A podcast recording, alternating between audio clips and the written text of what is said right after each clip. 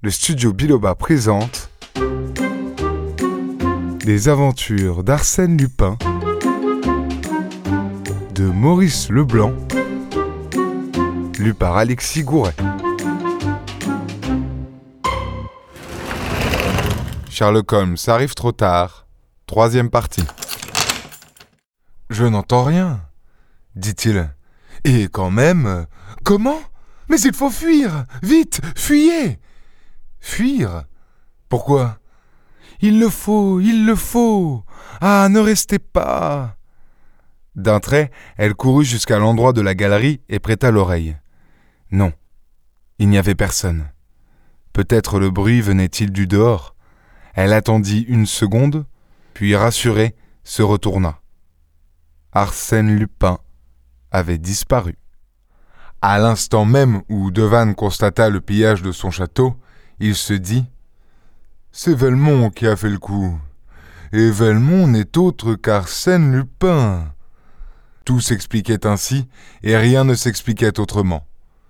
Cette idée ne fit d'ailleurs que l'effleurer, tellement il était invraisemblable que Velmont ne fût point Velmont, c'est-à-dire le peintre connu, le camarade de cercle de son cousin d'Estévan. Et lorsque le brigadier de gendarmerie, aussitôt averti, se présenta, Devanne ne songea même pas à lui communiquer cette supposition absurde. Toute la matinée, ce fut à Tiberménil un va-et-vient indescriptible.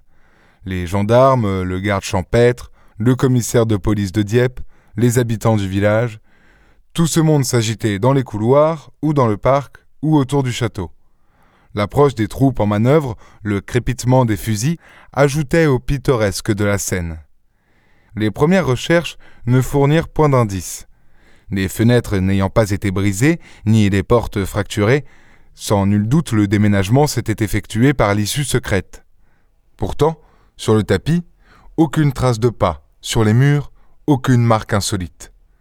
Une seule chose, inattendue et qui dénotait bien la fantaisie d'Arsène Lupin, la fameuse chronique du XVIe siècle avait repris son ancienne place, et à côté se trouvait un livre semblable qui n'était autre que l'exemplaire volé à la Bibliothèque nationale. À onze heures, les officiers arrivèrent. Devanne les accueillit gaiement. Quelque ennui que lui causa la perte de telles richesses artistiques, sa fortune lui permettait de la supporter sans mauvaise humeur. Ses amis d'Androl et Nelly descendirent. Les présentations faites, on s'aperçut qu'il manquait un convive. Horace Velmont.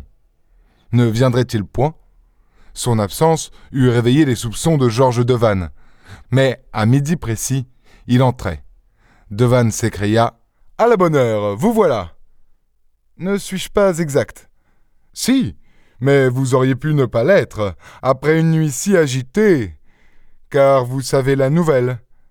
Quelle nouvelle Vous avez cambriolé le château. Allons donc. Comme je vous le dis. Mais offrez tout d'abord votre bras à Miss Underdown et passons à table. Mademoiselle, permettez-moi. Il s'interrompit, frappé par le trouble de la jeune fille. Puis soudain, se rappelant, c'est vrai, à propos, vous avez voyagé avec Arsène Lupin jadis, avant son arrestation. La ressemblance vous étonne, n'est-ce pas? Elle ne répondit point. Devant elle, Velmont souriait. Il s'inclina, elle prit son bras, il la conduisit à sa place et s'assit en face d'elle. Durant le déjeuner, on ne parla que d'Arsène Lupin, des meubles enlevés, du souterrain, de Sherlock Holmes. À la fin du repas seulement, comme on abordait d'autres sujets, Velmont se mêla à la conversation. Il fut tour à tour amusant et grave, éloquent et spirituel, et tout ce qu'il disait, il semblait ne le dire que pour intéresser la jeune fille. Très absorbée, elle ne paraissait point l'entendre. On servit le café sur la terrasse qui domine la cour d'honneur et le jardin du côté de la façade principale.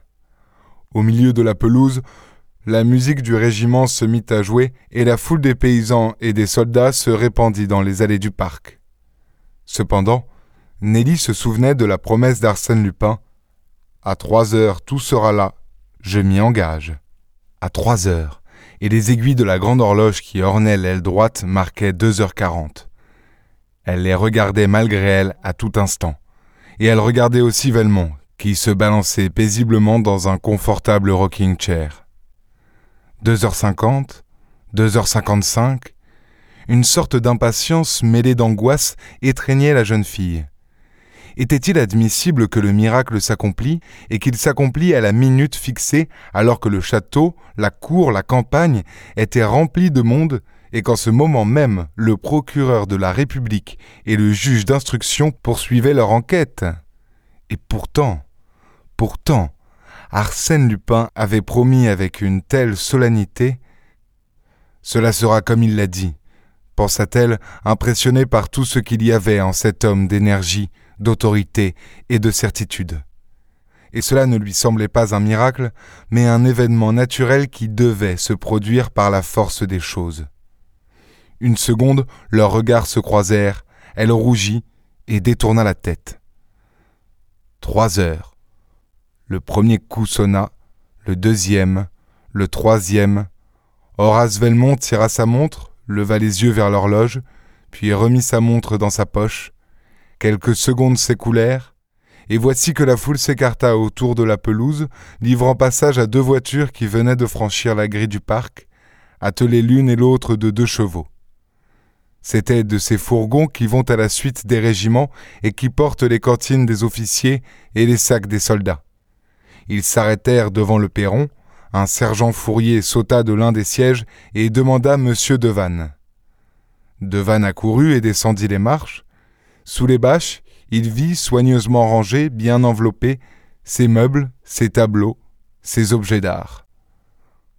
Aux questions qu'on lui posa, le fourrier répondit en exhibant l'ordre qu'il avait reçu de l'adjudant de service et que cet adjudant avait pris le matin au rapport. Par cet ordre, la deuxième compagnie du quatrième bataillon devait pourvoir à ce que les objets mobiliers déposés au carrefour des Halleux, en forêt d'Arc, fussent portés à trois heures à Monsieur Georges Devanne, propriétaire du château de Tiberménil, signé le colonel Bovel. Au carrefour, ajouta le sergent, tout se trouvait prêt, aligné sur le gazon et sous la garde des passants. Ça m'a semblé drôle, mais quoi? L'ordre était catégorique. Un des officiers examina la signature. Elle était parfaitement imitée, mais fausse. La musique avait cessé de jouer, on vida les fourgons, on réintégra les meubles. Au milieu de cette agitation, Nelly resta seule à l'extrémité de la terrasse. Elle était grave et soucieuse, agitée de pensées confuses qu'elle ne cherchait pas à formuler. Soudain, elle aperçut Velmont qui s'approchait. Elle souhaita de l'éviter, mais l'angle de la balustrade qui porte la terrasse l'entourait de deux côtés et une ligne de grandes caisses d'arbustes, orangers, lauriers roses et bambous, ne lui laissait d'autre retraite que le chemin par où s'avançait le jeune homme. Elle ne bougea pas. Un rayon de soleil tremblait sur ses cheveux d'or, agités par les feuilles frêles d'un bambou. Quelqu'un prononça très bas J'ai tenu ma promesse de cette nuit. Arsène Lupin était près d'elle, et autour d'eux il n'y avait personne. Il répéta, l'attitude hésitante, la voix timide. J'ai. j'ai tenu ma promesse de cette nuit. Il attendait un mot de remerciement, un geste du moins qui prouva l'intérêt qu'elle prenait à cet acte. Elle se tut. Ce mépris irrita Arsène Lupin, et en même temps il avait le sentiment profond de tout ce qui le séparait de Nelly, maintenant qu'elle savait la vérité.